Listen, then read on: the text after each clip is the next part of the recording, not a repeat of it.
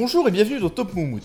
Top Moumout, c'est le podcast des classements en tout genre. Lors de chaque épisode, nous sélectionnons deux catégories, puis nous établissons pour chacune d'elles un classement, un top 5, un top Moumout. Cette semaine, nous avons décidé de vous parler des huit clos au cinéma, un genre cinématographique bien particulier, dans lequel toute l'intrigue se déroule dans un même lieu. Et dans un second temps, nous vous parlerons des bières belges avec un grand spécialiste de ces bières belges, qui s'appelle Tom Classical. Comment ça va Tom?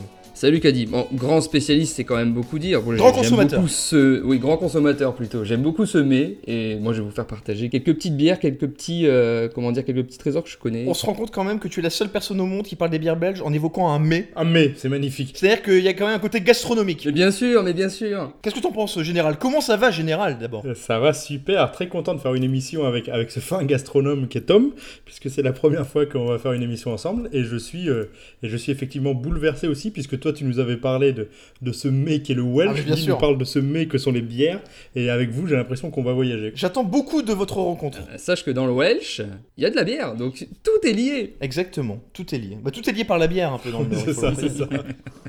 Je vous en prie, je vous en prie, aidez-moi, j'ai peur. Moins vite, monsieur. Au secours, aidez-moi, il faut que vous m'aidiez, j'étouffe. Envoyez-moi quelqu'un. Allez, calmez-vous. Je veux juste rentrer chez moi. Pouvez-vous me dire où vous êtes? Je suis enfermé dans une boîte. Alors Tom, quand on te parle de huis clos, à quoi penses-tu? À moi, huis clos, ça me fait penser tout de suite à, à plein de grands films. Et le premier que je vais vous présenter, c'est The Shining de Stanley Kubrick. Ouais, ça part très haut là. Là, ça part très très haut. En général, d'accord, hein. accroche-toi, accroche-toi. Alors, le synopsis vite fait, donc c'est un écrivain, Jacques Torrance, euh, qui a des fins de mois difficiles dans son, dans son job. Il est écrivain et euh, il a du mal à, écrire des, bouquins. En fait, il accepte un job, donc c'est de, garder un hôtel pendant la, période hivernale. Mais le, directeur de l'hôtel euh, lui annonce qu'il s'est passé des choses dans le passé, euh, avec notamment l'ancien gardien, qui a totalement sombré dans la folie et qui a massacré sa femme et ses deux filles jumelles. Jacques, lui, ça l'inquiète pas trop, donc lui, il voit surtout une bonne opportunité de, trouver l'inspiration pour son futur bouquin. Et donc, il part au milieu de nulle part, accompagné de sa femme et de son fils. Bon, voilà pour, la, pour le synopsis, je vais pas non plus tout, tout vous révéler, mais en Bien gros, moi, ce que j'aime, ce que j'aime dans, dans, dans Shining, c'est c'est l'ambiance en fait, c'est l'ambiance extrêmement tendue, l'an- l'an- l'angoisse en fait pendant l'intégralité du film. Euh, notamment, enfin je pense sou- souvent c'est aux, aux scènes en fait où le, où le fils en fait il déambule dans les, ah euh, oui, oh là dans, les là. dans les couloirs interminables, Avec son petit tricycle. ouais, avec son petit tricycle et en fait on, on a l'impression qu'on n'en voit jamais la fin. En plus de rendre fou les, euh, les protagonistes, donc notamment Jack Torrance, Kubrick en fait il veut aussi rendre fou le spectateur en fait par tous ces, dé- ces dédales de couloirs etc. Plus le film avance dans la durée, plus la succession de, de scènes s'accélère. Et en fait, on sait plus trop où donner de la tête. On a l'impression un, peu- un peu d'être aussi. euh, de sombrer aussi dans la folie. Euh, Jack Nicholson, enfin, il est incroyable. Enfin, je me. Jack Nicholson est incroyable et Shelley Duval, sa, sa collègue, est également incroyable. On a souvent tendance à l'oublier, mais la performance de l'actrice est vraiment exceptionnelle. Ah ouais? Ah, Moi, tu vois, c'est la seule chose qui. m- Elle m'énerve un peu, en fait, moi, dans, dans le film. Je trouve qu'on en fait beaucoup trop. Le jeu, son jeu. À part hurler dans tous les sens, euh, bon. Je pense que ça, c'est ton rapport personnel au personnage parce que Jack Nicholson lui-même a, a toujours dit que la performance d'actrice la plus incroyable à, à laquelle lui avait assisté, c'était celle-là, justement, tu vois. Ok. Donc il est quand même bien fan de- du, du boulot de sa collègue, quoi. Ok. Bah, après, il faut savoir que, que le film, à l'époque, en fait, il a pas, pas du tout reçu un bon accueil, hein, plutôt mitigé. Bah, d'ailleurs, Stephen King, en fait, il, le- il le le déteste, en fait, le film. Faut, faut dire que c'est une adaptation, hein. c'est une adaptation d'un bouquin de Stephen King. Parce que Kubrick a pris une grande liberté à, à pas mal de niveaux. C'est ça, c'est Donc ça. lui, il a pas retrouvé son livre. Mais quand tu vois le téléfilm qu'il a fait faire par la suite, où lui justement avait la main mise un petit peu sur la façon dont, dont ce téléfilm était réalisé, et que tu vois le résultat et que tu compares les deux produits, tu te dis que Kubrick quand même c'était un cran, euh, un cran au-dessus quoi. Enfin, c'est un monstre absolu du cinéma, quoi. Bien Le- sûr, le- bien le sûr. type. Et Scorsese, il avait une phrase, c'était euh, regarder un film de Kubrick, c'est comme regarder le sommet d'une montagne depuis la vallée. On se demande comment quelqu'un a pu monter si haut. C'est un bel hommage, effectivement. Ouais, donc en fait, ça- c'est plutôt un film qui est devenu culte avec le temps. Pour moi, c'est c'est l'un des plus grands huis clos, en fait, du cinéma. Donc... Oh, ça, on verra ça. Il commence déjà à nous dire, ça y est, il a déjà son top 1, lui. Attends, attends qu'on arrive. Alors petite anecdote sur le tournage. L'équipe changeait des décors, avait prévu une porte, parce qu'il y a cette fameuse scène de la porte que défonce Jack Nicholson. Ils avaient prévu des portes forcément très très light, quoi, des portes très fines, enfin construites de, de sorte à ce que un simple coup de bras suffise à la démonter. Jack Nicholson ayant un passé de, de pompier volontaire, ça rendait pas du tout à l'écran. Alors, vraiment, ils défonçaient ça comme, euh, comme du carton-pâte. quoi. et ils ont- ils ont été obligés de les renforcer et finalement, limite, de mettre des portes euh, presque normales. Plus et, et il en a défoncé un paquet, je peux vous le dire, parce que la scène s'est pas faite en une prise, évidemment. Et le, et le tournage a duré, a duré quasiment plus d'un an, je crois, hein, quasi- ou un an, ou euh, quelque chose comme ça. C'est un Ouais, tournage, c'était un tournage, c'était un harassant, tournage super long, quoi. Ouais, exactement, exactement. Moi, j'ai, moi, j'ai jamais vu ce film, euh, Oh parce que voilà, je- Oh je, là, n'ai jamais vu ce film. Mais euh, par contre, j'ai vu un, un documentaire qui s'appelle Room 237. Qui est et excellent. qui est absolument génial, quoi, que je conseille à tout le monde de regarder. C'est vraiment, c'est l'analyse de tous les, de, de ce film euh, sur, sur 15 000 aspects, quoi, et notamment, enfin, il y, a eu- il y a eu une tonne de théories sur ce film, notamment le, il y a la, la scène avec le, le gamin qui a le, qui a le pull Apollo, où tout le monde est persuadé que, ça- que, que Kubrick, euh, par cette scène-là, explique au monde entier qu'il a réalisé euh, les, les fausses images d'Apollo. Enfin, il y, a, il y a 15 milliards de, il y a 15 milliards de théories, c'est, c'est, c'est ce qui rend aussi le film fascinant et qui l'a rendu culte, je pense. Enfin, le documentaire est très bien, mais après, toutes les théories qui sont évoquées sont pas forcément. euh, Non, non, non, c'est c'est juste, mais c'est fun, quoi. Mais c'est fun Ah de oui, bien voir sûr, des bien mecs sûr. euh, euh, tirer De jusqu'au toute façon, ça, ça fait un peu le cinéma de Kubrick, quoi. Enfin, il laisse souvent place à l'imagination de- du spectateur, quoi. Enfin, rien que la fin, Bien sûr. la fin, en fait, enfin, il n'y a pas réellement de réponse. Pourquoi? C'est plus, euh, on s'imagine pourquoi il a sombré dans la folie. Il y a plein de réponses possibles. Jacques est instituteur. Euh, non, un ancien instituteur. Eh bien ici, ça va drôlement vous changer. Cinq mois de tranquillité, c'est tout ce que je demande. Cet endroit est un si énorme labyrinthe qu'il me faudra tracer une piste de miettes de pain chaque fois que j'y entrerai. T'as vraiment envie d'aller vivre dans cet hôtel tout l'hiver?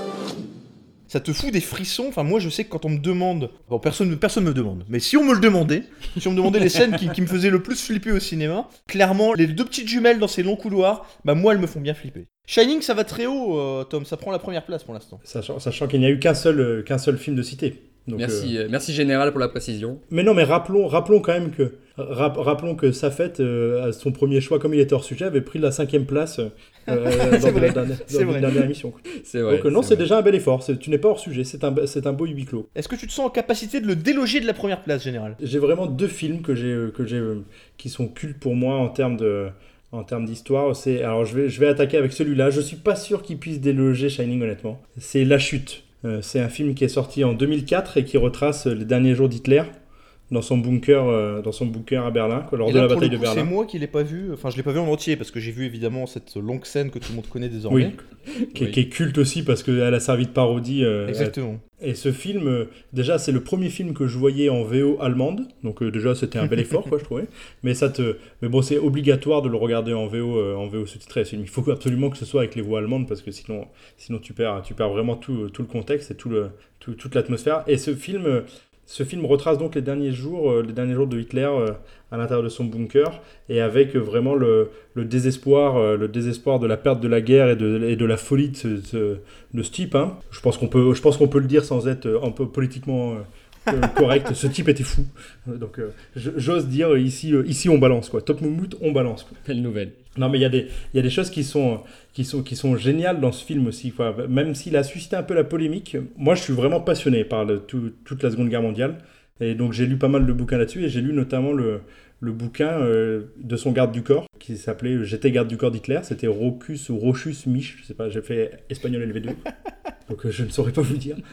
Mais lui notamment disait que bon, c'était. euh, c'était un peu un- une connerie quoi ce film quoi que c'était euh, que ça avait été largement euh, enfin que ça n'est pas du tout réaliste quoi dans ce film il y a des scènes de beuverie euh, des scènes un peu d'orgie et tout ça donc lui dit que ça n'a jamais existé Euh, bon après euh, ce type a été euh, ce type a été aussi euh, il y a des polémiques sur son bouquin parce qu'il avait une mémoire un peu sélective quoi donc bon ce qui est intéressant dans ce film moi ce que je ce qui me ce que je trouve fascinant c'est j'allais dire le courage de l'acteur pour pour incarner Hitler C'est une performance incroyable de l'acteur. hein. Franchement, c'est l'une des meilleures interprétations d'Hitler au cinéma. Ah ouais, mais oui. Et, et- mais, mais cet acteur, il s'appelle Bruno Gantz, il est suisse. Et, euh, et ce que j'ai appris, euh, ce que je ne savais pas en préparant cette émission, c'est qu'il y a, euh, il y a ce qu'on appelle le- l'anneau de Ifland. Alors je ne sais pas si vous savez ce que c'est l'anneau de Ifland. Non. C'est une distinction en fait qui est léguée par le plus grand acteur de théâtre de langue allemande en fait. Et donc euh, on, on le donne, on- en fait on adoube, euh, on adoube le, le- le plus grand acteur euh,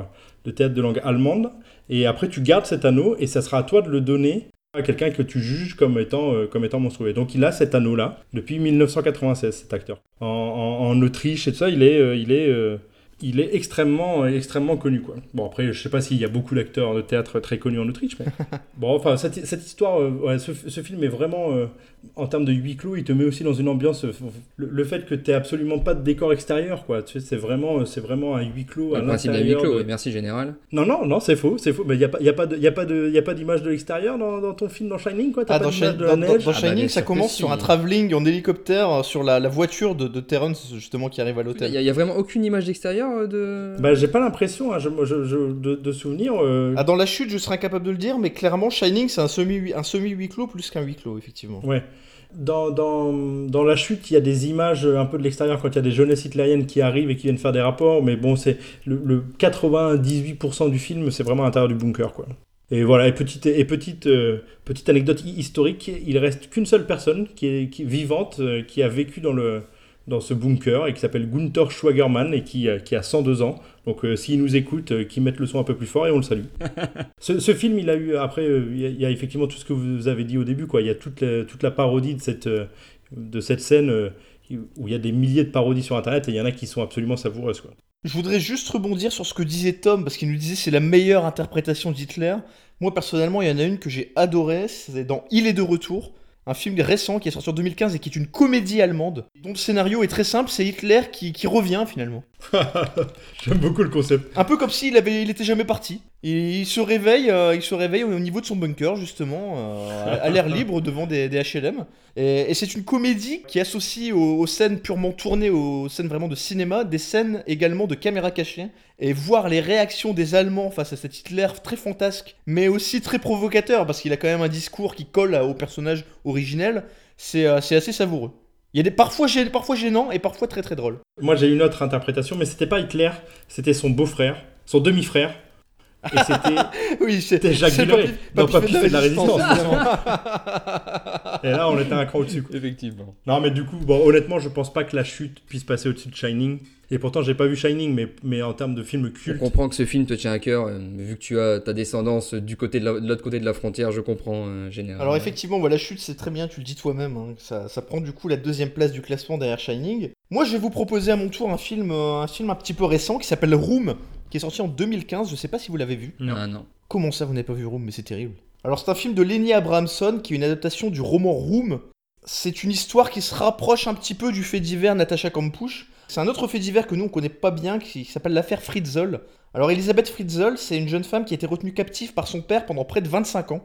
Là, on parle vraiment d'une euh, d'un vrai pur huis clos dans le sens où ça se passe vraiment dans une seule pièce. Dans cette fameuse pièce où la, la jeune femme est, est séquestrée avec son fils. Le tournage a été aussi volontairement confiné dans cette toute petite pièce. C'est-à-dire que là où habituellement les, caméramans, euh, on, note des murs évidemment par, euh, euh, commodité pratique, évidemment pour simplifier le travail des caméramans, là au contraire ils ont compliqué le travail de tout le monde dans, le sens où tout s'est passé dans cette toute petite pièce qui devait faire euh, 4 ou 5 mètres sur, sur 4 ou 5 mètres vraiment. Et il faut savoir par exemple le réalisateur se cachait très souvent dans la baignoire.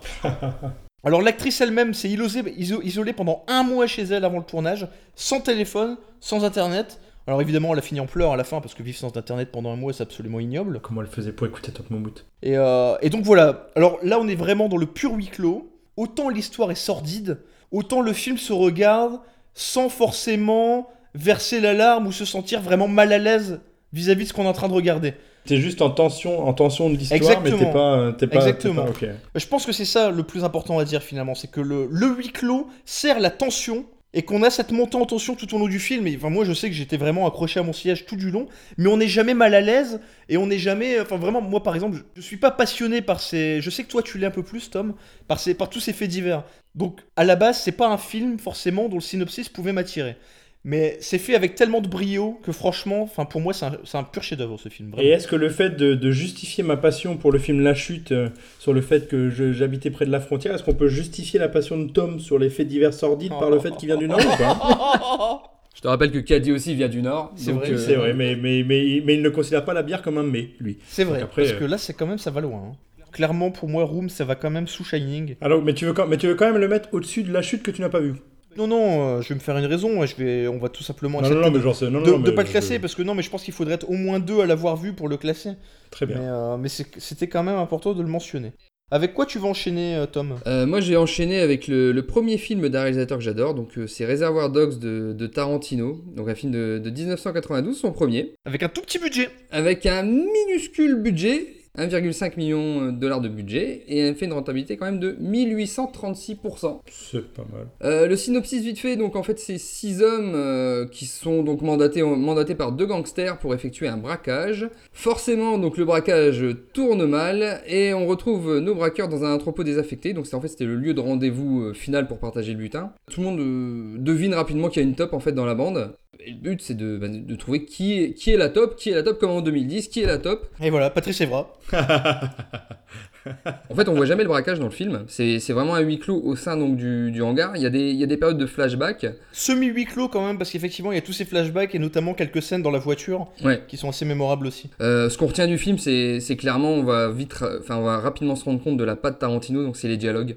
Il y a une première scène d'intro qui est juste incroyable. Ils sont autour d'une table tous et ils Ah oui. débattent sur l'interprétation de Like a Virgin de Madonna et la scène culte, je pense, du, du film. Madonna, je sais pas si tu le sais ça, elle a vu le film, elle a beaucoup aimé le film, mais évidemment, elle n'était pas, elle était pas d'accord avec toute l'interprétation que Tarantino avait de la chanson Like a Virgin. Je, je savais pas, mais je, je m'en doute bien. Et, et du coup, elle lui a envoyé l'album dédicacé avec une petite dédicace qui disait, grosso modo, que Like a Virgin, c'était pas une chanson à propos de la bite, c'était une chanson à propos de l'amour. Ah bon? Chacun son interprétation. Oui, oui, oui, voilà, on va dire ça. ouais. Donc, euh, bah, faut savoir que les acteurs dedans, donc euh, Tim Roth, Harvey Keitel, enfin franchement, ils sont, ils sont, ils sont incroyables. Faut savoir que le budget était tellement serré qu'il y a certains acteurs, donc notamment Steve Buscemi et Chris Penn, qui ont joué carrément avec leurs propres habits, parce qu'en fait, ils n'avaient pas les moyens de les habiller. Et les costumes leur ont été offerts, les fameux costumes qui sont très célèbres, leur ont été offerts gratuitement par un fan euh, Ah bon qui, qui était. Ah oui, oui, oui, c'est pas des costumes qui ont été, qui ont été payés par la production. Et euh, le budget était, était aussi tellement serré qu'il y a plusieurs scènes qui n'ont pas pu être retournées, notamment la scène euh, que, dont tu parlais tout à l'heure, euh, euh, Caddy, en fait, qui s'est carrément déroulée en circulation, parce qu'on n'avait pas les moyens en fait d'arrêter la circulation. Donc en fait, cette scène elle a été tournée en une fois. Quand on regarde la scène, fr- franchement, on s'en rend pas compte tellement c'est incroyable, quoi. Mais bah, pour moi, c'est un film culte. Alors je, sais- je sais pas pour vous, est-ce que vous l'avez vu? Ah, vu, oui. Moi, je ne l'ai pas vu. Le mec, il voit pas Shining, il voit pas Reservoir Dogs. Non, mais, mais en fait, Reservoir Dogs, ça vient du fait que je, étant, euh, je, je n'aime pas Quentin Tarantino, en fait. Sur Oh les quelques films que j'ai essayé Oh, de non. Ah là, là, là, là, ça jette un pavé dans la mare. Là, ça balance. Non, mais après, Ah, là, moi, faut- je, je- je quand- suis pas quand- un grand quand- fan de Quentin Tarantino, tu Non, vois, mais- je suis pas un acharné, mais, mais bon, j'arrive quand même à apprécier son cinéma. Mais après, je sais qu'il faudrait que je voie Reservoir Dogs et Pulp Fiction, que j'ai pas vu. Les deux, je les ai pas vus.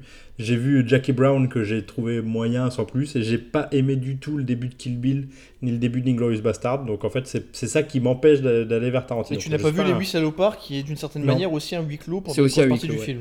Ouais, non, non, non, je l'ai- j'ai j'ai pas vu ça. Shame. Shame. Il y a des références du film un peu dans, dans, dans pas mal de trucs, notamment. Enfin, Ah oui, que dans le film, euh, chaque personnage en fait est un nom, un nom de couleur en fait. Il y a, enfin, il y a Monsieur Blonde, Monsieur White, Monsieur Black, enfin bref. Il y, a- il y a le fameux Mr. Pink. Euh, donc il est joué par Steve Buscemi, il me semble. Euh, Il est, il est- alors, il est- il est joué par Steve Buscemi, mais il faut savoir qu'à la base, Tarantino voulait jouer ce personnage lui-même.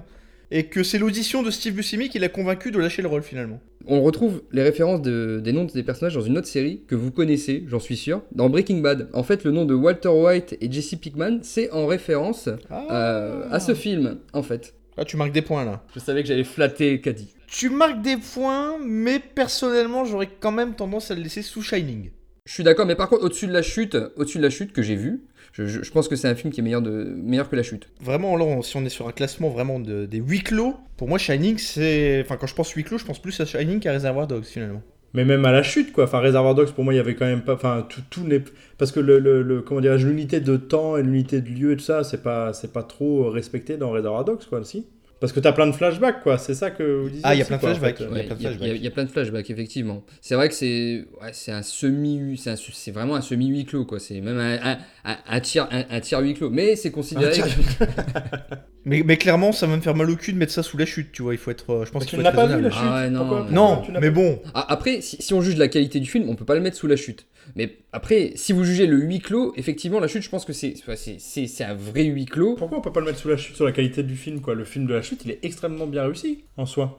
Non, mais t'as pas vu Reservoir Dogs, donc c'est pareil. Non, non, tu me reproches de pas avoir vu la chute. mais- Non, non, non, mais non, non, mais, mais, mais, mais c'est dit de manière euh, absolument, euh, euh, enfin, je veux dire, absolument évident. C'est à- C'est à ce point-là un chef-d'œuvre, quoi, Reservoir Dogs, pour Ah que oui, ce oui, soit- Ah, bien sûr, c'est ouais, c'est bien cultissime. Vraiment, c'est c'est- c'est vraiment un film culte pour beaucoup de cinéphiles. Et bah, pour plus que des cinéphiles, même pour des, des amateurs du cin- de, de cinéma. hein. Magnéto, Serge. Et bah, pour plus que des cinéphiles, même pour des, des amateurs du cin- de, de cinéma. hein. Très bien. Donc, donc on acte que, on acte que c'est Shining d'abord, après celui-là, après la chute, c'est ça? Tout à fait. Donc j'ai quelque chose. Bon ben voilà, j'ai pas sorti mon, mon premier atout. Dégaine Euh, du de- lourd là. Je vois un gros film. Parce que bon, les films des années 80-90, c'est très sympa. Moi, je te propose un film qui a été fait en 1957 par Sidney Lumet. Ah, je sais où tu vas. Et je te propose 12 hommes en couleur. En couleur. 12 C'est Angry Men. couleur. C'est c'est 12, Ouais, 12 film hommes en couleur. C'est blanc. 10 hommes en couleur. et ils sont en noir et blanc, mais c'est 10 hommes en couleur. Alors, je, je vais spoil un peu ce qui va se passer, mais moi perso, c'est un de mon top 10, euh, tout film confondu. Bon, dans tes, top, dans tes top 8 clos, j'imagine que ça sera ton top 1. Ça en, prend, ça en prend le chemin, personnellement, en tout cas, oui. Là, pour le coup, si on reprend le thème, huis clos, on y est absolument dans le huis clos. 100% on est, huis clos. on, on est vraiment dans, dans cette salle. Alors, pour, 100% pour huis clos avec une toute petite nuance qui était absolument ridicule, c'est qu'il y a quelques plans dans la rue où on les voit, euh, on les voit justement sortir Ouais. à la fin. Au- au dé- Ouais. au- à la fin, puis au début, ils sont quand même dans le tribunal.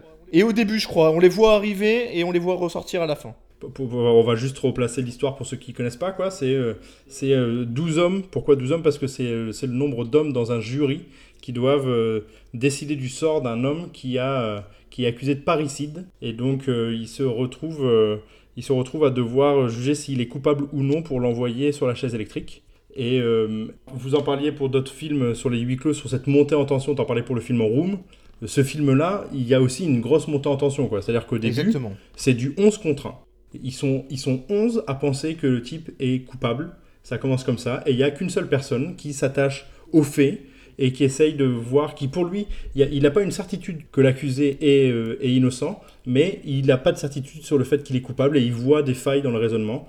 Et c'est ce retournement de situation qui fait que petit à petit, cet homme-là, en discutant avec les uns, en discutant avec les autres, va amener ce doute chez tous les autres jurés. Mais, mais, mais, mais le, film, le film a un intérêt à être vu pour, euh, pas juste pour le dénouement en lui-même, quoi, pour vraiment tout ce cheminement et toute cette montée en Bien tension sûr. et ce basculement. C'est- Ce film, il est, il est vraiment incroyable. Et il pose, il est très intéressant. Je sais qu'il est aussi étudié, par exemple, en cours, euh, euh, dans des lycées, dans des facs ou ce genre de choses, parce qu'il a un intérêt euh, psychologique très fort. quoi. C'est la force du groupe, la, la, la, la force de l'argumentation. Le... euh, C'est c'est intéressant aussi parce qu'on n'a pas leur, euh, leur nom, on n'a pas leur, euh, leur prénom, on n'a pas leur prénom, on n'a que les, que les numéros de jurés. Je sais même pas si on a les noms. Je pense pas, non. Je sais plus où je voulais en venir. Je voulais en venir sur le fait que ce juré, justement, il s'attache exclusivement à l'argumentation. Il ne personnalise absolument pas son, son analyse et il va vraiment au fait. Et c'est ça qui permet de, de retourner cette situation. Ce, ce film, c'est un film en noir et blanc. Honnêtement, moi, je l'ai vu il y a quelques années, il y a une, peut-être une dizaine d'années. J'avais peur de le voir parce que j'étais pas, euh, j'étais encore jeune et un peu con et je me disais que les vieux films, c'était pas cool, quoi. Ouais. Mais ce, ce film, c'est un film en noir et blanc qui a maintenant euh, qui a 60 ans. Et je, je vous conseille vraiment de regarder ce film. C'est un chef-d'œuvre. Vraiment, ça fait vraiment très bobo de dire ça, mais c'est un vrai chef-d'œuvre. C'est le premier film de Sidney Lumet. Donc le mec qui débarque dans le cinéma, il, il pose ce truc. Et... Franchement, ce film, je, je peux rien dire de plus. Je sais pas si tu l'as vu, Tom. Si, toi, si, ou- si, si, je l'ai vu ju- justement. Enfin, moi, c'est un, un peu comme toi. C'est, ouais, il y a quelques années, j'ai jamais vu un film euh, avant les années 70, hein, clairement, parce que ça, ça m'intéressait pas. Et, et- vraiment, ça, ça m'a bouleversé, euh, notamment de mettre le destin euh, d'un homme à travers euh, 12 personnes qui, clairement, en fait, avaient juste pas envie d'être là, quoi. Ils ont failli envoyer quelqu'un à la peine de mort euh, sans vraiment réfléchir en fait exactement sur les faits. Ça, moi, c'est un film qui m'a fait vachement réfléchir là-dessus. Ce que tu dis, c'est ça qui est voilà, le, le- le jugement des hommes sur les autres hommes et ce qu'ils peuvent amener aussi de leur propre histoire euh, et, et calquer sur les histoires des autres et, et s'en servir pour juger. quoi. Alors pour moi, c'est c'est pas seulement un huis clos, c'est le huis clos. C'est un peu l'essence même du huis clos. Tu le disais très bien, il y a une espèce de montée en tension tout au long du film. C'est c'est- ça devient vraiment oppressant. On voit ces personnages transpirer et on transpire avec eux. Oui. Alors il faut savoir que Cindy Lumet a usé de pas mal de petites astuces de réalisation. C'est là aussi où on voit tout son génie. C'est-à-dire qu'il a, commencé sur les premières scènes, les caméras sont situées au-dessus du niveau des yeux des, protagonistes pour, euh, pour donner l'illusion qu'ils sont assez éloignés les uns des autres. Et au fur et à mesure, tout au long du film, le niveau de la caméra descend. Et progressivement, on se trouve au niveau de- des yeux et finalement en dessous. Et c'est quelque chose qui a vraiment un impact euh, visuel, même si on s'en rend pas forcément compte euh, au premier visionnage. Oui, oui, oui, oui. Et il a aussi utilisé des lentilles de focale croissante C'est ça. ce qui ouais. permet de, de donner l'illusion que l'arrière-plan se referme un petit peu sur les personnages. Et, et que et que t'as l'impression que ça se re- un étouffement presque. Enfin, c'est ça, un sentiment ouais, de claustrophobie un peu, tu vois. Donc t'as la- t'as l'aspect l'aspect fond, t'as l'aspect technique qui te qui Oui. te fait rentrer aussi là-dedans quoi. Donc euh, Bien sûr, enfin, bien sûr. franchement bon on va être d'accord sur le fait que enfin non moi j'ai pas vu Shining donc je saurais pas dire si ça va au-dessus ou en dessous mais au moins ça va ça va assez haut quoi j'imagine. Ça va au-dessus, ça va au-dessus. Enfin, pour moi, il y a, absolument aucun doute. Je suis d'accord avec vous là-dessus. C'est, c'est moi, moi, quand on, on a parlé de huis clos, bah, c'est le premier film auquel j'ai pensé. hein. Exactement. Et, et- et bon courage pour le déloger. Vous avez autre chose à dire? Non. Très bien. Euh, à vous, monsieur Oh, je sais pas, je crois qu'il n'y a plus rien à dire. Faut s'arrêter de parler ou on n'en sortira pas. Ce gosse est un vrai voyou. Étudiez son dossier. À 10 ans, il passait devant le tribunal pour enfants. Il avait jeté une pierre à l'instituteur. À 15 ans, on l'a mis dans une maison de redressement. Il avait volé une auto. On l'a arrêté pour violence. On l'a mis deux fois en prison pour coup de couteau. Et on dit qu'il est plutôt adroit à manier le couteau. hein.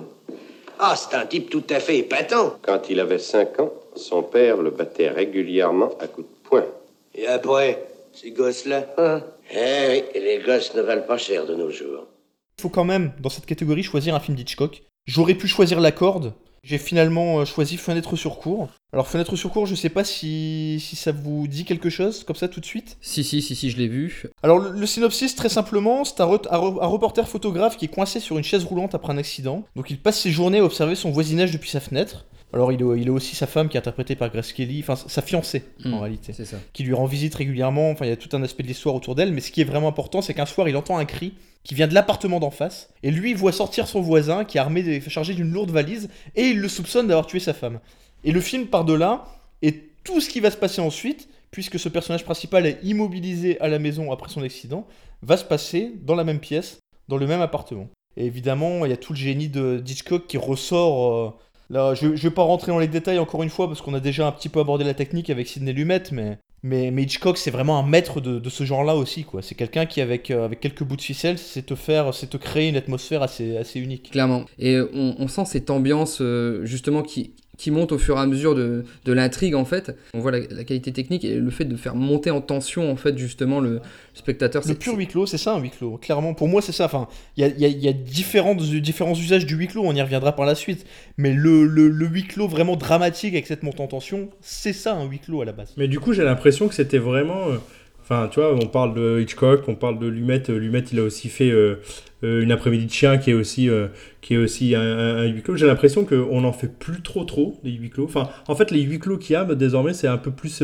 des trucs vraiment type horreur, quoi. Et pas forcément juste de la montée en tension psychologique. Est-ce que le, le déluge de moyens dont disposent maintenant les, les Oui, cinéastes n'est pas à l'origine de ça finalement? On oublie la simplicité. exactement la raison. tu, je tu pense. te retrouvais, voilà, t'a- t'a- t'avais pas des studios aussi grands, t'avais pas des effets spéciaux aussi, euh, au- enfin à ce point-là, enfin tu vois des trucs genre euh, Paranormal Activity ou euh, ou Rec ou ce genre de choses qui sont euh, qui sont aussi des huis clos, mais qui sont euh, qui sont très récents et qui ont à mon sens auront pas forcément le même impact sur le cinéma que les films qu'on a cités quoi.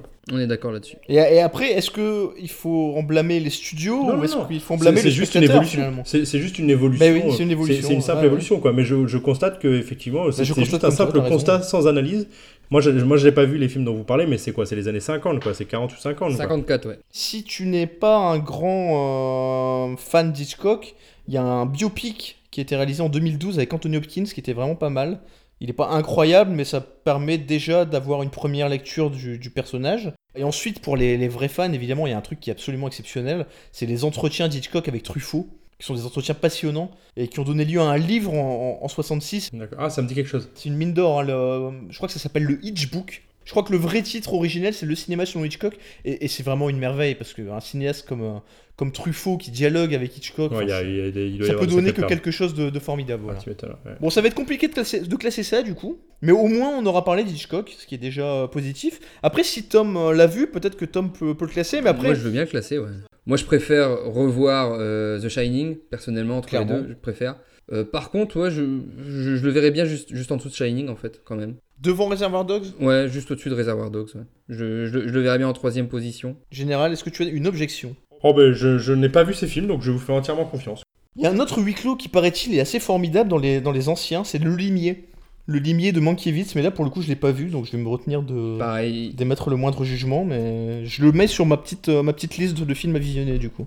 Tom, qu'est-ce que tu nous proposes? Ma troisième proposition, euh, ce sera un autre chef-d'œuvre selon moi. Donc, ce sera Alien, le huitième passager. Donc, un film de Quand même, 79. on y vient, quoi. Un autre style surtout. C'est un autre style complet, ouais. Euh, c'est un film de Ridley Scott, donc de, de 79, avec euh, Sigourney Weaver, euh, Tom Skerritt entre autres, et Veronica Cartwright.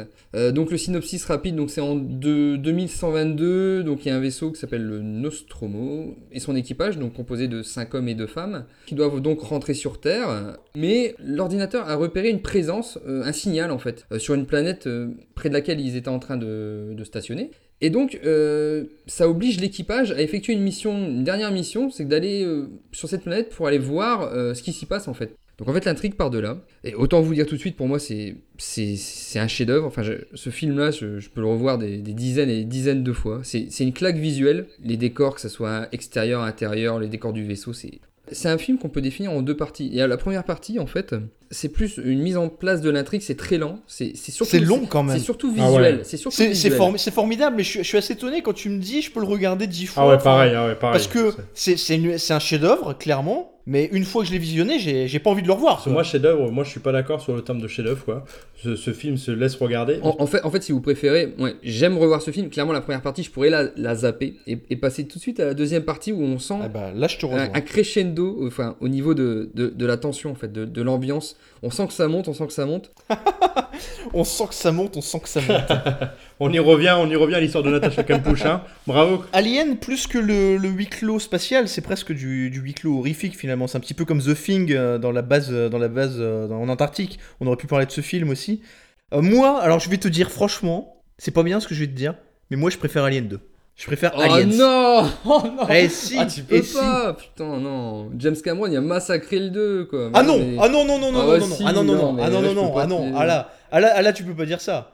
Est-ce que tu crois que Cameron peut arriver, faire la même chose et espérer faire aussi bien? Il est obligé de faire quelque chose de différent. Mais il était pas, sa il était pas force, obligé de le faire C'est de réussir à faire une merveille d'action. Non mais attends, il est génial ce film. Le, tu peux pas décrier Alien 2.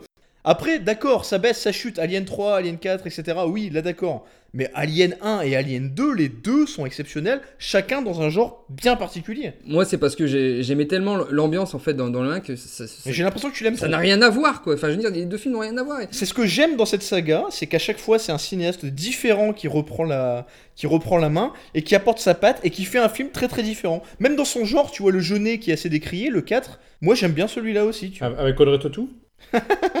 Ouais, bah après, après chacun ses goûts, hein. c'est- Et, et tu vois, euh, mais- effectivement, chacun ses goûts. Moi, je n'ai pas aimé du tout ce film. Enfin, je l'ai vu il y a pas si longtemps que ça. Alors peut-être que je l'ai vu en sachant que c'était un film culte et que du coup, je m'attendais à un truc. C'est le risque, hein, quand tu vois un Après il film faut, il culte. faut le replacer dans son époque aussi. Exactement. Et moi, je trouve qu'il a très mal vieilli, en fait. Il a assez mal vieilli, oui oui, je trouve Tu aussi. vois, un film comme 12 hommes en couleur, en couleur, putain, j'arrive pas à dire ce mot, quoi. 12 hommes en 12 couleur.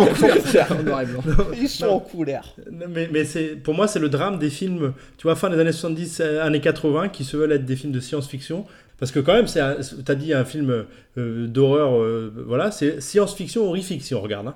Et pour Oui, moi, science-fiction, enfin, je, je le trouve pas bien du tout, quoi. C'est c'est là où on retrouve, on revient au génie de Kubrick, c'est que 2001, l'Odyssée de l'espace, qui a été tourné bien avant, a Mais beaucoup oui. mieux vieilli. Mais bien sûr, Ah mais oui, bien sûr. non, Non mais- mais... tu regardes, tu regardes les trucs, euh, juste l'aspect ordinateur, quoi. L'ordinateur dans Alien, c'est, c'est, c'est, c'est catastrophique. Oui, quoi. mais bon, Le- tu peux pas, tu peux pas leur reprocher Mais oui, ça. mais. Mais, non, mais, mais tu regardes l'ordinateur dans 2001 l'Odyssée de l'espace, c'est- c'est c'est mieux alors que ça a été fait avant. Quoi. Le truc, C'est en vrai, fait, c'est vrai. Ce, qui, ce qui me gêne dans ce film, c'est que d'une, il a très mal vieilli, comme beaucoup de films entre guillemets cultes. Si tu regardes, euh, moi je déteste le Scarface euh, des années 80, quoi. Je préfère le Scarface des années 30 par exemple. Les films des années 70-80 sont trop marqués par leur époque pour moi. Je pense que tu, tu peux pas totalement généraliser. Est-ce que l'argument euh, de savoir que Ridley Scott n'avait pas, euh, ne, ne savait pas qu'il allait avoir des iPhones en 2010 dans sa, dans, dans sa, dans sa soucoupe est recevable Non, mais je demande Non, parce non, que. c'est pas, pas ça. Non, mais c'est pas ça que je dis. Je dis que si tu veux faire un film de science-fiction, eh ben, tu fais un film avec de la science-fiction, quoi. C'est-à-dire que tu essayes d'analyser un petit peu ce que... il, il a fait un truc, il a pris juste les objets qu'ils avaient à l'époque en disant, bon, bah, ça sera comme ça dans, dans, dans 150 ans, quoi. Bon, bah, super Ridley, mais bon, euh, re- retourne filmer des gladiateurs, là, au moins, tu sais que, euh, tu sais ce qu'il y avait il y a, il y a Ah 2000 non, ans, quoi. mais non, mais je Non, peux mais- pas laisser entendre dire ça. Il est tellement long. Alors, il y a des scènes qui sont vraiment cultes. La scène où justement l'alien sort du ventre, Mais, mais tu regardes ça, mais ça te fait marrer, quoi. Enfin, moi, j'ai trouvé ça, j'ai trouvé ça ridicule, quoi. J'ai regardé ça en me disant, what the fuck, quoi. C'est ça la scène culte que j'attendais depuis 1h45, quoi. Ça n'est pas possible de regarder ça, quoi. Donc, non. Alors là, je, je- je vous le dis, il est hors de question que ce film passe devant mon Adolphe, mon Adolphe Chéri, quoi. Parce que ce, Oh, film-là, non, mais non, mais les gars, ce film-là, il a tellement mal vieilli. C'est une horreur à se le taper, quoi. Euh, le, seul, le seul plaisir de regarder ce film, c'est parce que Sigourney Weaver est très jolie, et point, quoi. Écoute, Tom, je, suis désolé, hein, mais je vais pas me battre pour, pour Alien. Est-ce que la chute a eu un Oscar? Mais, mais ah, euh, d'accord, donc en fait. Non, mais c'est tout, c'est tout. Oscars Je demande, j'essaie de Non, trouver. Très bien. Non mais très bien. Tom, je, je suis d'accord, je suis d'accord avec toi. Alien aurait mérité un meilleur sort, mais malheureusement le film divise l'équipe. Non mais tu, tu vas pas le placer devant la chute, non, pas toi Caddy, pas Non, toi. derrière, non, mais oui, je suis d'accord avec toi, J'avais vais du respect devant pour la toi chute. Caddy. J'avais du respect. Évidemment que je l'aurais placé devant la chute, mais je vais pas me battre parce que je sais que les deux vont sortir de toute façon. Donc, donc mettons-le derrière la chute. Donc je le mets ni devant ni derrière. Personnellement, je le mets. euh, Putain, je viens- voilà, je viens de chuter de ma chaise, Les là, deux. à Je suis content qu'on en ait parlé, mais. Petite anecdote quand même pour mon ami général qui disait que le film était très marqué par son époque. Il faut savoir que juste à côté d'une des salles de tournage, il y avait le groupe The Who qui était en train de tester ses effets de lumière pour sa prochaine tournée. Et du coup, les lumières bleues qui sont ut- utilisées dans la salle des œufs, la, la fameuse salle des œufs euh, d'Alien, ce sont les lumières bleues du groupe The Who qui leur avait prêté. euh, Très bon. qui, avait prêté les, leur- les- les- les diodes bleues de. Les fameuses diodes bleues, putain, ça fête, quoi. Ça fête, on pense à toi. Alors je ne cautionne absolument rien de tout ce qu'a dit Général, évidemment, hein, chacun l'aura bien compris. Je trouve ton jugement excessivement sévère, mais effectivement, comme je ne le vois pas, moi personnellement, je, vais pas le mettre devant 12 hommes en colère, ni devant The Shining, ni devant Fenêtre sur cour. Ni devant Réservoir Dogs, ni devant la chute. Bah, euh, Reservoir Dogs quand même, pour moi il y avait débat, mais bon, je vais pas... Honnêtement, on va pas insister avec Alien. Parce que moi, j'ai mieux. De toute façon, j'ai mieux, j'ai quelque Ah chose bah, eh bah, sortir. vas-y, eh bah, vas-y. Parce que j'en ai assez de ces films, euh, ces films de huis clos où il y a de la tension, où il y a de l'horreur et où il y a de la science-fiction avec des ordinateurs qui datent d'il y a 150 ans. Donc moi, je vais vous parler du- d'un huis clos. C'est un semi-huis clos en fait, c'est pas vraiment un huis clos. C'est vous parler du dîner de con évidemment. Il y revient au dîner. Eh ben bien sûr, j'ai pas réussi à le placer sur mes, sur mes acteurs de second rôle meilleurs que les premiers. Mais si tu l'as placé, mais bien sûr que tu l'as placé. Oui, mais ça, ça a eu, ça a été débattu un peu trop à mon goût, mais là, C'est vrai, normalement, c'est vrai, ça a fait Là, normalement, il n'y a pas de débat quoi. Je suis content en tout cas que tu, tu apportes une nouvelle touche, une touche différente, la touche effectivement comique, la touche humoristique. Bien sûr. C'est bien, c'est très très bien. Je m'y attendais, je m'y attendais de la part de Général. Mais bien sûr, le huis clos au théâtre, il y a souvent, il y a souvent de l'humour, il y a souvent, voilà, c'est pas, c'est pas, c'est pas un hasard si le dîner de con était une pièce de théâtre euh, à succès également quoi. Ce film, il est juste culte, c'est une des meilleures comédies du cinéma français. Tu peux te la regarder, tu peux regarder, ne serait-ce que la scène cultissime que tout le monde connaît de Juste le Blanc, tu peux l'avoir vue 150 fois, tu la re-regardes, tu vas te remarrer, tu sais Ce qui exactement ce qui n'est pas le cas d'Alien, tu vois. Ce qui n'est pas Non, le cas voilà, c'est ça, Ah, on est d'accord. Merci pour l'argument. Non, non, mais ce film, tous les dialogues sont absolument cultes. Tous les personnages secondaires, on en avait parlé justement pour les meilleurs que les premiers. Daniel Prévost dans ce film, il est il- cheval, il est absolument extraordinaire. Il y avait un bibelot là, il y avait un bibelot. Ce film mérite sa place dans son top 5. Quoi. Je, peux, je peux vous en parler sur plus. hein. C'était une pièce de théâtre. euh, Jacques Villeray l'a joué plus de 600 fois, c'est absolument gigantesque. Et euh, il y, y a un petit détail que j'ignorais, qui est rigolo, qui est que cette fameuse scène de Juste le Blanc, dans la première version de la pièce de théâtre, elle n'était pas aussi longue en fait. D'accord. Et c'est le film, c'est pendant le film, sur, l'écriture du film et, au vu des retours de, cette scène qui est devenue culte, qu'ils l'ont allongée de nouveau pour, euh, pour la jouer au théâtre après. Et ils l'ont réécrite, enfin Francis Weber l'a réécrite quoi. Il y a aussi des changements par rapport à la pièce de théâtre, parce que dans la pièce de théâtre, la scène avec euh, Marlène, sa sœur, là, où il, il confond, elle- Oui. en fait, au théâtre, elle n'est pas du tout jouée de la même façon. D'ailleurs, il y a un changement de nom. C'est parce que la scène était beaucoup trop longue, en fait, au théâtre pour euh, être adaptée enfin, au cinéma. Donc, ils l'ont ils raccourci aussi. Et du coup, c'est ça qui fait que le, do- le docteur. euh, le docteur Sorbier au cinéma ne s'appelait pas Sorbier, et il a fallu lui mettre un S pour que justement il se trompe dans le, dans le répertoire pour tomber sur le sasseur. Quoi. Enfin, voilà. Ils l'ont amené comme ça. Quoi. Il y a des tout petits détails qui changent. Et euh, je sais pas si on peut parler très rapidement d'autres pièces de théâtre, mais Mais pourquoi tu t'as vois- voilà, pourquoi t'as privilégié le dîner de con, par exemple, au, au prénom au est Le, prénom, on pouvait aussi en parler. J'ai adoré ce film aussi, et il y a des scènes qui sont cultes et qui sont géniales aussi. Et j'aime presque autant le prénom que le dîner de con, hein, parce que vraiment, je trouve que c'est euh, une très bonne. euh, le sujet est une très bonne idée. Il y a, y a vraiment beaucoup de très bonnes choses. Mais le dîner de con, déjà, bon, euh, il est plus ancien. Je l'ai vu quand j'étais plus jeune. Il y a un aspect, il y a un aspect sentimental. Villeray et il est marqué pour ce rôle à jamais, quoi. Il a fait d'autres rôles absolument. C'est un acteur que j'adorais, que je trouvais génial. Mais il, est- il sera marqué à vie, Pinot. C'est- C'est c'est- c'est marrant parce qu'il a été quand même marqué beaucoup plus longtemps par la soupe aux choux avant de, avant de se sortir de ça, quoi. C'est- Oui, non, mais c'est vrai, la soupe au chou, ouais, t'as t'as raison, t'as raison. Mais je pense qu'il est quand même très marqué par ce rôle de Pinot dans le dîner de con, quoi. Ces, ces scènes sont tellement cultes, et c'était un acteur génial. Euh, Francis Huster, que je déteste dans la vie quand je le vois dans des émissions, je le trouve génial euh, dans ce film. Ah, il est Il parfait pour plein son de- rôle. Parfait. Ah ouais, ouais. Daniel Prévost est extraordinaire. Mais le prénom est très bon aussi. hein. Et en fait, si tu si analyses si les deux, euh, c'était des pièces de théâtre à succès. Ça a été des films à succès aussi. Et, et à mon sens, ça l'a été uniquement parce que les, les- auteurs des pièces ont réalisé et ont adapté eux-mêmes au cinéma. Parce que tu as des, des pièces de théâtre, moi, que j'ai été voir. euh, j'ai vu Nos femmes au théâtre avec Daniel Auteuil qui est extraordinaire. Le film est une bouse infinie. Bah, Il y, a- il y a aussi une adaptation dans les années 90, justement, une pièce de théâtre, c'est Un air de famille avec Bakri. Je sais pas si vous l'avez vu. Ah bah oui, bien sûr. C'est aussi à huis clos et franchement, le, le film est, est pas mal aussi. Enfin, franchement, je- j'ai Ah, pas vu la bien, Bien pièce. sûr, hein, bien sûr. Ah non, non, mais Ba- Bakri Jaoui, Ah, Bakri, euh, moi, j'adore, immense respect. hein. Ah ouais, mais moi aussi, moi aussi. Non, non, Bakri, il y a, y a Daroussin aussi qui est dedans. Non, non, mais c'est- très très bon aussi. Mais le dîner de con, pour moi, ça reste, c'est la comédie ultime du cinéma français, quoi, pour moi. Donc, euh, Ah bah, c'est le film popcorn TF1 du dimanche soir que bah, peu importe quand il passe, tu le Oh, regardes. c'est pas, pas un bel hommage que tu lui rends, là, Non, parce que c'est dur ce que tu de viens de belles faire. sur TF1 dimanche soir quand même. Mais non, non, mais je veux dire, c'est le film que tu vas regarder. Enfin, que tu vas kiffer. hein. tout le monde le regarde quoi. Enfin, moi je l'ai vu, mais enfin, je sais pas, 20 fois à la télé. et- Alors la bonne nouvelle, c'est qu'il n'y avait qu'un film proposé par Général qui pouvait éjecter la chute du classement. Non, non, qui éjecte, qui n'éjecte pas la chute. Il éjecte puisque rappelons que Alien était derrière la chute. Mais Alien était déjà hors classement. Oui, mais oui, c'est- Ah bon, Bon, bah, très bien. le gars, c'est magnifique. Je suis très content donc qu'il y ait une petite touche euh, humoristique, c'est à sa place dans ce top 5, donc où va-t-on le placer? Moi, j'aurais tendance à le mettre en quatrième position parce que je, ne re- je refuse de le mettre en cinquième pour une raison simple, c'est que si on le met en cinquième, il va sans doute sortir sur la dernière proposition qui vient ensuite. Et c'est- rappelle-moi le classement, c'est qui est troisième là? 12 hommes en colère, The Shining, Fenêtre sur cour. Et ça peut pas être sur le podium, c'est un- une comédie quoi. On peut pas kiffer euh, pour être sur le podium quoi. Tom? Moi, enfin, moi après, clairement, tu, me- tu me proposes les deux, je vais regarder le dîner de con. Moi, ça me dérangerait pas qu'ils pre- qu'ils prennent la troisième place, ouais. Je les inverse. Le, le dîner de con prend donc la troisième position et Fenêtre sur cour rétrograde en quatrième position, juste devant Réservoir Dogs. Messieurs, on a, on a évoqué très brièvement tout à l'heure un film ensemble. Je pense que du coup, bah, ça serait bien qu'on termine par celui-là. C'est encore Sidney Lumet, c'est 1975, c'est Un après-midi de chien. Euh, Dog Day Afternoon, je crois. Donc on l'a tous vu, on est bien d'accord? Moi je ne l'ai pas vu. Ah zut. Mais, mais je veux le voir. Mais je veux Ah, le voir c'est- quoi. c'est c'est une merveille, c'est une merveille. Euh, on, a, on a souvent tendance à, à associer les grands films de- d'Al Pacino avec des réalisateurs comme Brian De Palma ou comme... euh, Francis Ford Coppola. Moi, à titre strictement personnel, les films d'Al Pac- avec Al Pacino que je préfère, ce sont des films de Sidney Lumet. Alors il y a Un après-midi de chien et il y a aussi Serpico, que je vous recommande chaudement si vous ne l'avez pas vu. Formidable. À une merveille, Une vraiment. merveille absolue. Ah ouais, ouais, complètement. Alors, Un après-midi de chien, c'est pas seulement Al Pacino, c'est aussi John Cazale. Alors, John Cazale, c'est un acteur assez incroyable, dont les 5 films, parce qu'il a tourné que dans 5 longs métrages, Ouais, ont tous été nommés aux Oscars. C'est unique. Ah non, mais sa filmographie, euh, Il y a Le Parrain, il y a Le Parrain 2, il y a The Deer Hunter, Voyage au bout de l'enfer. qui est euh, en français euh, Voyage au bout de l'enfer, merci.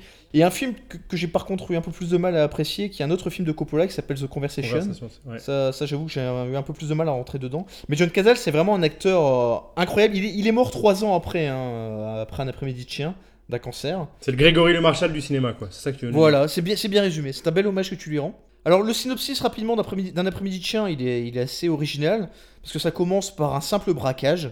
Trois criminels, on est en 70 à New York, trois criminels entrent dans une banque pour la dévaliser. L'un de ces criminels change d'avis et sort dès le début du braquage. et il reste Sonny et Sal, qui sont donc interprétés par Al Pacino et John Cazale. Ils se font remettre un petit peu d'argent, mais le braquage dégénère et ils se retrouvent assiégés par la police dans la banque. Et là où le, le synopsis est très original, c'est que ce braquage avait une, une, une origine euh, Réel.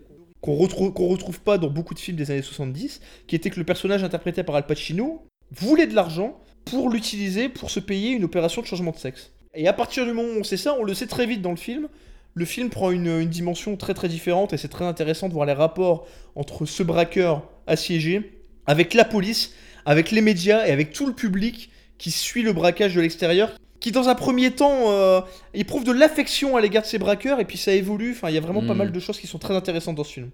Ah, mais du coup, ça fait, ça fait. Moi, je l'ai pas, je l'ai pas vu et j'ai envie de le voir. Ça me fait vraiment penser à, à Mad City de Costa Gavras. Je sais pas si vous l'avez vu avec euh, avec Travolta et Dustin Hoffman, où c'est euh, où ça ressemble un peu à ça, quoi. T'as Travolta qui euh, Il y a de qui, l'idée, fait ouais. une, pri- qui fait une prise d'otage à l'intérieur et puis c'est toute l'image médiatique qui, euh, qui évolue au fil de la prise d'otage, quoi. Il y a de l'idée, ouais, ouais, il y a de l'idée. Et alors moi, je vais pas en dire davantage, tout ce que je vais simplement vous dire, c'est que au même titre que 12 ans en colère et que Serpico, un après-midi de chien, perso, c'est dans mon top 10, euh, tout film confondu. Donc au moins égalité avec Alien, quoi. Au- Au-dessus d'Alien, évidemment, pour moi. À Évidemment, minima, quoi. Évidemment. Bon, moi je ne l'ai pas vu, donc euh, bon après je fais confiance, c'est du Sidney Lumet, donc euh, je fais confiance. J'ai vu Serpico qui est, qui est une merveille. Serpico est vraiment un film original aussi. Ouais, ouais. Je l'aime bien, enfin de là à le mettre dans mon top 10 de, de, de films, euh, non, c'est... toi, toi que- tu regardes 20 que fois Alien, donc forcément. c'est ça qu'a dit. Il est avec papa qu'a dit maintenant là. Le mec Non, qui mais, maintenant que tu qu'il le dis, Alien, c'est vraiment de la merde. je préfère voir 10 fois la chute que voir 10 fois Alien. Eh tu oui, dis, monsieur. le mec, il l'a jamais vu, et pourtant, quoi. je l'ai jamais vu. Ouais, non, moi je... Mais du coup, ça va être à toi, ça va être à toi de le classer, hein, euh, euh, Tom. Bah oui, Tom, moi- j'a- j'attends de voir où tu vas, mais fais attention quand même. hein. Ouais, je crois que je le placerai en troisième position, juste au-dessus du dîner de con. Oh non, vous sortez vraiment le dîner de con de. Bah, Vous voulez vraiment pas laisser une comédie dans- sur le podium quoi. bah, il y a déjà une comédie dans le top 5, enfin franchement en termes de... Alors, c'est c'est pas, c'est pas pour donner du grain à moudre à général, mais si on parle là-dessus, on a déjà un Sidney Lumet dans le classement aussi. Franchement, regarde-le regarde -le général. euh, Oui, oui, bien sûr, mais je regarderai, je regarderai. Vu tout le bien que tu nous dis de, de Serpico, je pense qu'un après-midi de chien, ça va te parler aussi. hein. Ah, ça c'est clair. Nous avons donc en première position 12 ans en colère par Sidney Lumet, en deuxième position The Shining de Stanley Kubrick, en troisième position encore Sidney Lumet avec Un après-midi de chien, en 4 la petite touche comique de Général avec Le dîner de con, et en 5 le maître Hitchcock avec Fenêtre sur cour. Messieurs, il est temps de parler un peu des meilleures bières belges. Et je dis hop, hop, hop, vidons nos chopes. Mettez un verre, vive la bière. Avec une bonne crème mousse au-dessus, tant qu'il n'aura pas le fût. Chantons, tire le tutu. Alors Tom, déjà il faut le dire, tu, tu- tu vis à Lille, Oui. À proximité d'un temple de la bière belge qui est Von Uxem. C'est ça, c'est ça. Dis- Dis-nous un petit mot de Von Uxem pour ceux qui connaissent Pour ceux qui connaissent pas, Van Uxem, donc ça se situe sur la commune du Bizet, donc c'est juste à la frontière d'Armentières. Et donc c'est là où en fait on, on- on- j'achète ma bière et c'est là où en fait il y a des tonnes et des tonnes, des, enfin, des, des centaines de bières belges différentes. C'est un lieu assez unique quand on rentre parce que c'est un entrepôt, c'est assez, c'est assez grand et il y a à peu près toutes les bières possibles, enfin, bières de qualité, bières belges, elles elles y sont toutes. Et c'est assez, impressionnant de déambuler dans ces couloirs euh, et de voir toutes ces, toutes ces variétés. A- Avant d'entamer euh, un classement de, un classement des bières, j'ai envie de, de faire un petit, pas un petit historique, mais un petit peu euh, comment on fabrique la bière. Et j'ai envie de vous Oula. questionner parce que du coup, euh, est-ce que vous savez ce que c'est les quatre ingrédients principaux de la bière? Bah, l'orge, l'orge, ou le malt, Le houblon, le houblon, ouais. Oui, bah, vous avez raison. En fait, c'est- en fait, l'orge est un malt en fait déjà de base. Donc en fait, c'est les maltes dont l'orge fait partie. On peut utiliser de l'orge, on peut utiliser d'autres maltes comme le froment ou l'avoine ou le, le blé par exemple. Le houblon en fait, effectivement aussi, c'est un des ingrédients. En fait, c'est la plante qui sert à, à doser en fait l'amertume de la bière. Euh, Il y a l'eau aussi qu'on retrouve. Il y a l'eau. euh. Ah, on il y a- répond plus quoi, on n'a plus le droit de jouer quoi. Pardon, excusez-moi. Donc euh, oui, bah, pardon, excusez-moi. hein, je, pensais que, je pensais que vous Ah aviez bravo, tout donné là, donc euh, pour moi j'étais parti. euh, Non, J'étais bah, parti. oui, oui, évidemment, l'eau, évidemment. Évidemment, l'eau. et le dernier c'est forcément les levures. Tu as raison, Caddy, c'est forcément les levures, donc ça c'est pour les, les fermentations. Euh, après, donc pour, euh, pour, pour trier ces bières, il y a différentes possibilités de classement, notamment le, la- le classement par couleur qui est plus un, un classement, on va dire, qu'on fait. euh, Je suis très bière rouge perso, tu vois, les, les bières de fillettes. C'est bières rouges C'est quoi les bières rouges? Tu connais pas les bières rouges? Non, mais c'est quoi? C'est les bières fruitées quoi Mais f- fruitées, oui. Ce qui ne veut pas toujours dire d'ailleurs bière légère, hein, parce que euh, on a des bières fruitées qui font 9 degrés, 11 degrés. D'accord, ah non, mais, mais bière rouge, je connaissais pas cette catégorie de couleurs quoi. Ouais, en fait, c'est la, c'est, en fait, euh, dans les bières rouges, c'est la fermentation qui, euh, qui, qui change par rapport aux, aux- aux bières de type Ale ou, ou Pils, en fait. Euh, généralement, c'est, les bières rouges, elles sont faites en, en fermentation spontanée. Donc, en fait, il n'y a pas d'ajout de levure tout de suite, c'est exposé à l'air libre, en fait. C'est quoi les autres catégories? Il y a la blonde, la brune, l'ambrée, la rousse? C'est ça, ouais, ça, c'est, c'est les catégories. Les la noirs. noire aussi, bien sûr. et la noire, évidemment. Généralement, noire, donc c'est généralement les stouts, la Guinness. Donc ça, c'est quand le malt est très torréfié, qu'il qu'il est très torréfié. Donc en fait, c'est ça qui donne la couleur. Moi, je les classe plutôt par bière, donc les bières d'abbaye, les bières doubles, les bières triples. Est-ce que vous, vous savez pourquoi on appelle, on appelle une bière une bière double, une bière triple, une bière quadruple? C'est la, la, la, la C'est fermentation. le nombre de fermentations. Quoi. Alors en fait, justement, absolument pas Caddy. Euh, c'est justement ce que c'est l'argument marketing en fait des vendeurs qui disent que en fait une bière triple c'est une bière qui a été triplement fermentée. C'est possible, c'est possible qu'elle soit triplement fermentée, mais en fait ça n'a rien à voir. On appelle une bière triple une bière où on rajoute trois fois plus de malt qu'une bière normale. En fait, c'est juste la quantité de malt qui détermine si c'est une bière double, triple ou quadruple. Ça alors Dans ces différents types de bières, il y a les bières euh, d'abbaye, euh, vous connaissez les bières trappistes. Est-ce que vous savez ce que c'est une bière trappiste? C'est ce qui est fait par des moines. Bien, bien général. Ah, là, là, là, j'en bois de ça. Ce sont des bières, euh, des bières qui sont fabriquées, produites par des, par des moines, donc dans des, dans des abbayes. Il faut savoir qu'il n'y en a plus que 11, euh, 11, dans, le, 11 dans le monde en fait, de bières trappistes, et donc dont 6 belges. Bon voilà pour les différents types de bières, il y a aussi les bières de saison, les bières spéciales, les blondes, fortes, etc. Est-ce que tu brasses ta propre bière, Tom? Parce que je sais que ça se fait de plus en plus. Euh, bah non, je brasse pas ma propre bière, je, sais que les- y a des kits qui se vendent. Il y a des kits et il y a des formations aussi. J'avais eu ça à Paris. Bah, à Paris, tu peux, tu peux faire avoir des formations un peu pour tout, hein, de toute façon. Mais tu peux, euh, où on t'apprend à utiliser justement les outils que, que tu as dans, dans ces fameux kits. Et ça se fait effectivement de. C'est le gros truc, c'est un des gros trucs à la mode, quoi. Ouais, c'est à la mode, ouais, complètement. ouais. Bon, on, on- on va se mettre à classer des bières, je vais vous en présenter quelques-unes. Ah bah oui. Avec plaisir. Je vais vous en présenter une, la, la première. Donc, alors c'est c'est la seule que j'ai consommée qu'une seule fois dans, dans ma vie. En fait, c'est une bière trappiste. C'est la Westvleteren euh, 12, qui est une bière trappiste brune, quadruple, de 10 degrés d'alcool, qui est conçue euh, en fait en, Belgi- donc en Belgique à l'abbaye de Saint-Sictus. En fait, cette bière-là, elle a la particularité d'avoir été élue en 2005 euh, meilleure bière du monde. D'accord. En fait, c'est un succès qui est tellement arrivé soudainement dans les années 2000 que ils se sont fait complètement envahir de touristes euh, pour venir directement à l'abbaye pour aller acheter la bière. C'est marrant ça. Au tout début, il y a eu des, enfin, on a, compté des files de voitures de plus de 2 km pour pouvoir aller s'acheter cette bière. Parce qu'il faut savoir qu'en fait, dans la- dans l'abbaye, il n'y a que 4000, euh, 4800 hectolitres qui sont produits annuellement, ce qui est vraiment rien du tout. Et malgré en fait le, su- le succès de, le succès de la, bière, les, les moines ont essayé de, de ne pas augmenter la, la quantité en fait de bière produite. Et en fait, c'est très compliqué justement de- d'en commander. En fait, il faut, il faut les appeler euh, une semaine avant, voire plus.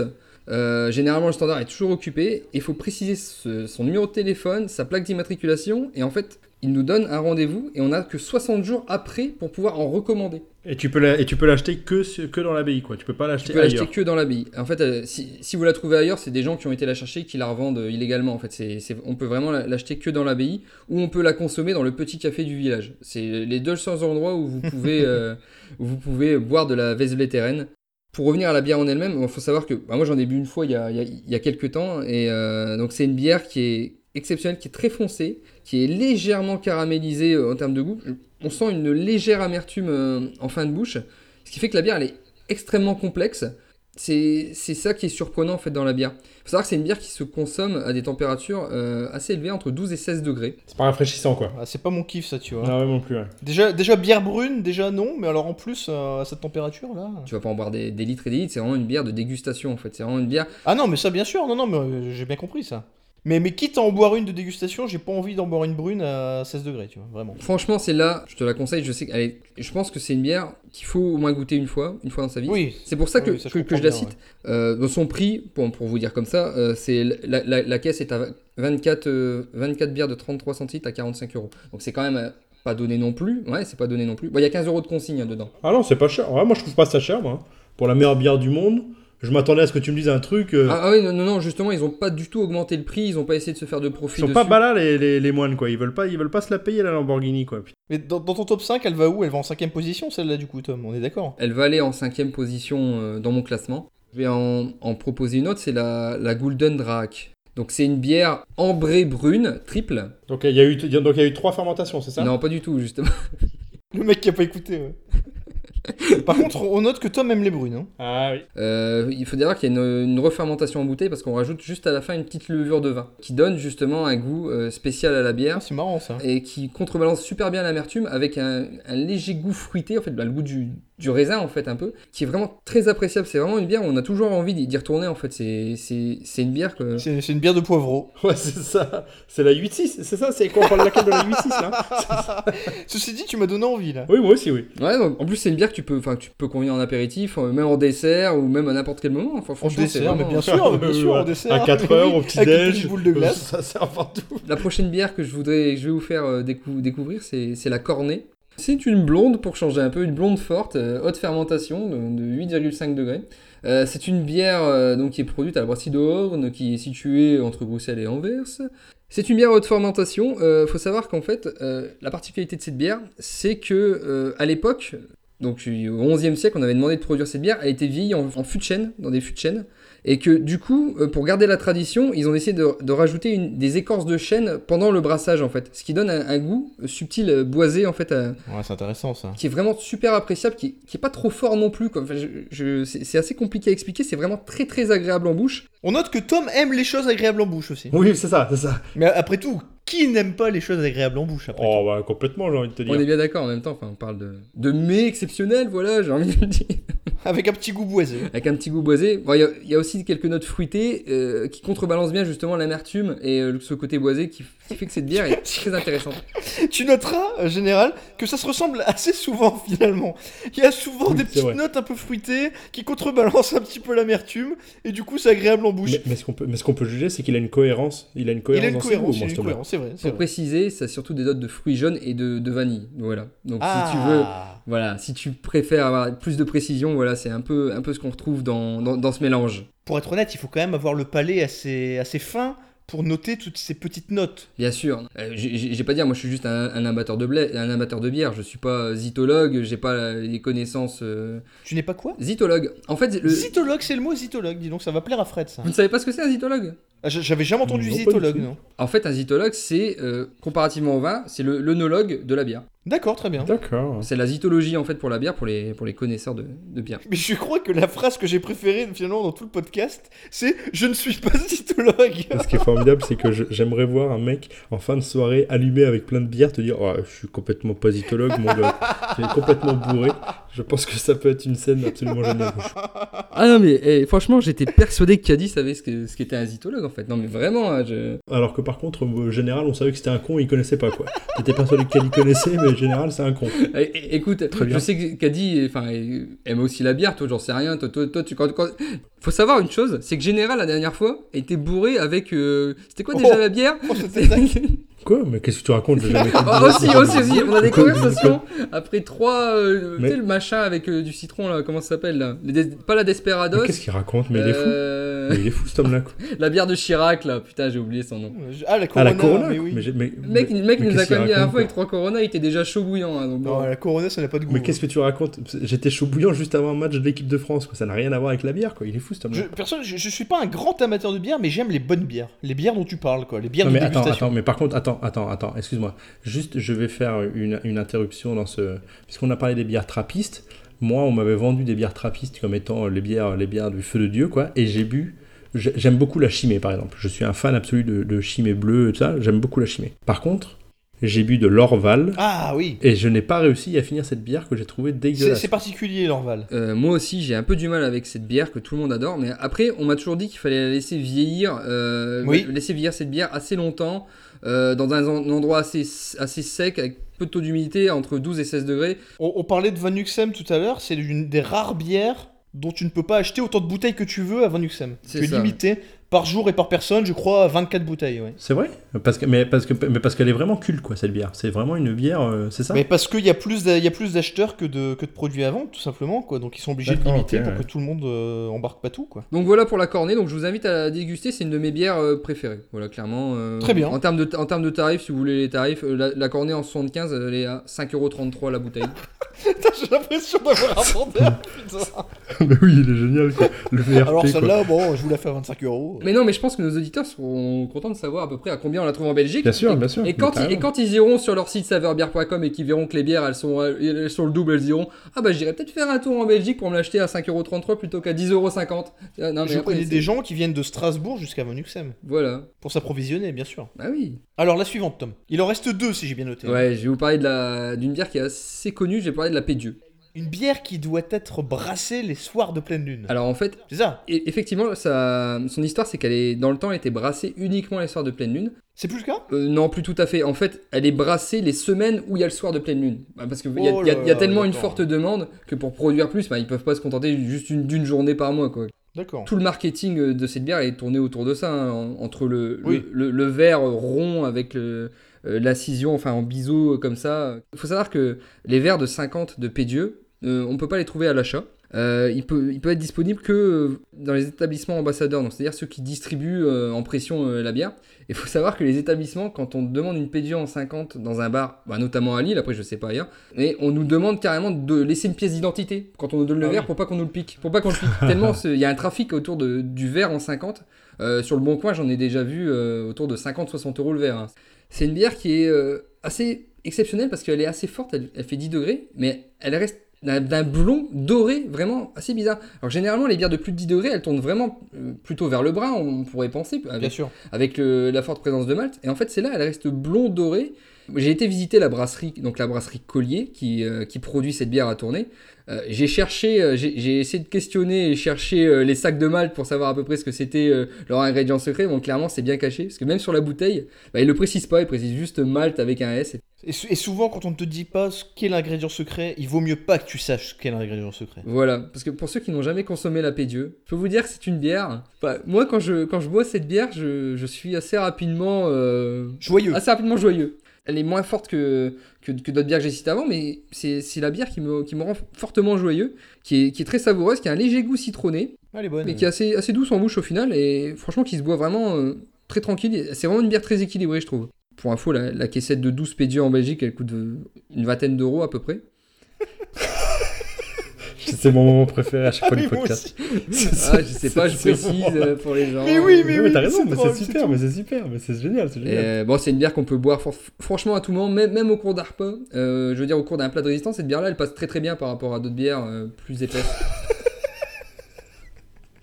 Non, mais toi, en même c'est temps- parce que toi, t'es. Oui, voilà. Toi, t'es zytologue. non, mais pas Nous, du on n'est tout. pas zytologue, quoi. Moi, la bière. Le moi, mec la- est zytologue et tu sens qu'il boit sa bière à n'importe Ah, quel putain, moment du repas. Ah ouais, putain, mec, euh, fais-moi un petit magret de canard, euh, Ah bah. sauce grand Ah bah, chasseur. elle passe non, bien avec il un est magret pas de sauce- canard. hein. Il est pas sauce grand veneur, lui, il est sauce, euh, sauce pédieu, quoi. C'est une bière qui passe bien avec une petite purée, euh, qui passe bien avec des frites, c'est une bière qui passe bien avec un magret de canard. Je, savais qu'on, allait se foutre de ma gueule. J'essaie d'être précis et de rendre En fait, je suis vraiment la caution culture de ce podcast. Quoi. Je me rends compte que dès lors que j'essaie de, de, de- de- d'expliquer au fin fond les... Allez, donne-nous la dernière là. La dernière, c'est la, c'est la Straffendring quadruple. Ah, en général, ça, ça va te plaire. Tu sais qu'on ne se rencontre pas souvent entre, entre membres de l'équipe de Top Moumout.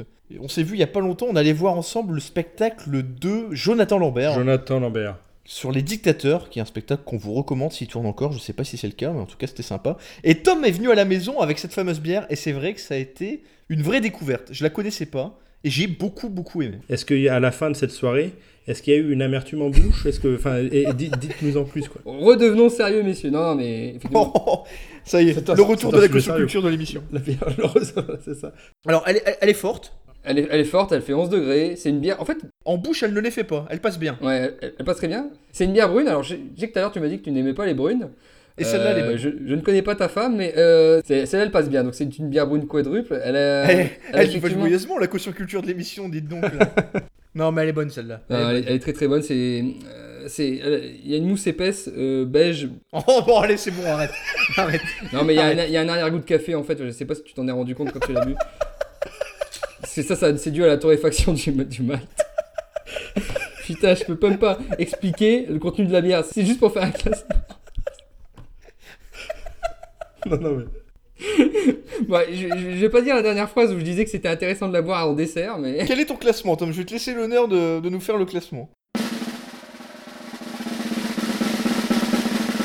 Donc en première position, donc la, la Straffendrick quadruple. Euh, en deuxième position, euh, je placerai la Golden Drac. En troisième position, la Cornet. En quatrième, la Pédieu. Et en dernière position, la West Bleteren 12. Donc, la meilleure bière du monde étant dernier dans le Top Moumout, c'est dire si on est vraiment euh, à la pointe. Et d'ailleurs, bah, suite à ce classement, je pense qu'on on pourra le faire évoluer dans le temps. Et s'il y a des auditeurs qui sont fans de bière, Ah oui, ils peuvent nous faire des propositions euh, de bière que je... Et, et- et donnez-nous les prix au passage hein, de chaque. euh, on, veut- on veut tout savoir. hein.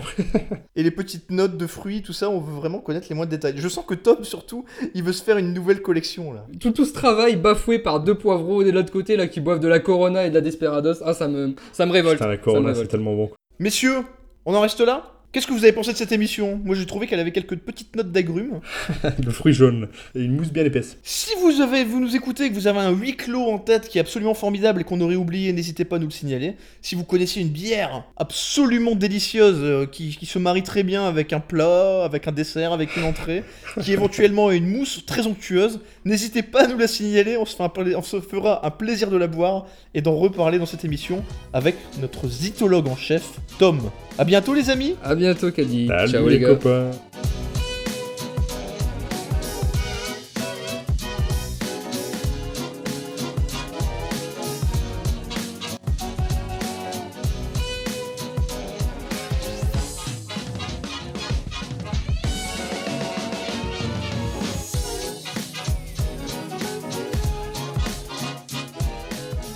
Quand vous découvrirez mon twist final, vous serez scié. Malheureusement, mes diverses suites ont beaucoup perdu en qualité, jusqu'à ce sixième numéro qui n'était plus attendu que pour la blague. So. Bonne réponse de Tom, vous serez scié, bah oui, so, so la scie. Et ce sixième numéro qui n'était attendu que pour la blague, Saucisse, mais le 7 aussi marchait très bien, parce qu'il y avait c'était saucette, saucette évi- évidemment. Pour, les sau- mergot. saucette, euh, Roger Jean de petit pot. Exactement, exactement.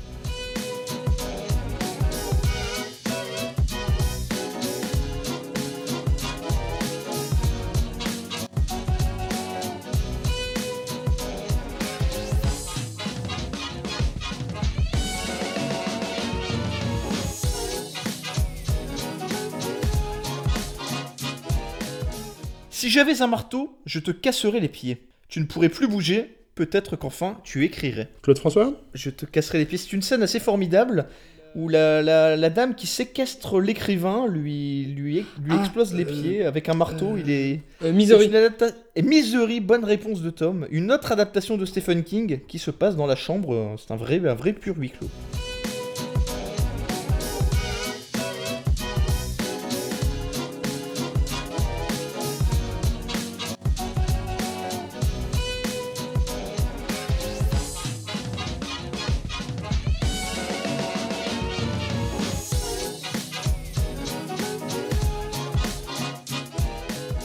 Mon actrice principale s'est fait connaître à 14 ans dans Taxi Driver. Ma seconde actrice se révèle à 12 ans dans ce déménagement qui tourne décidément très mal. Qu'est-ce que c'est que ça? Mon actrice principale s'est fait connaître à 14 ans dans, Ta- dans Taxi Driver. Vous ne l'avez pas? C'est Jodie Foster, non, Non, C'est euh, Jodie Foster, exactement, c'est Jodie Foster. Ma seconde actrice, qui tourne donc dans ce film avec Jodie Foster, a seulement 12 ans au moment du tournage de ce film, et elle se révèle dans ce film, dans ce déménagement qui tourne très très mal. C'est un huis clos, dans lequel joue également Forrest Whitaker, un film assez récent, et dont l'actrice a également joué dans une grande saga pour adolescents. Euh, oula, oula. Euh, Ah, euh, Moi, je, moi, je, moi, je n'aurais pas ce truc. Non, mais je sais pas. Franchement. Vous n'avez pas vu Panic Room? Ah, non, je l'ai pas vu. Ah, si vous l'avez pas vu, vous pouvez pas trouver, effectivement. Effectivement. Mais Jodie Foster, elle joue dans Panic Room? J'ai rien compris. quoi. Ah bah c'est l'actrice Bah, principale bah. euh, de Panic Room, évidemment, bien sûr. Bah non, du coup, du coup c'était le piège en fait. Et- Ok. Et du coup, c'est vrai que c'est beaucoup plus difficile à trouver, hein, forcément. Ouais, c'est vrai, c'est vrai.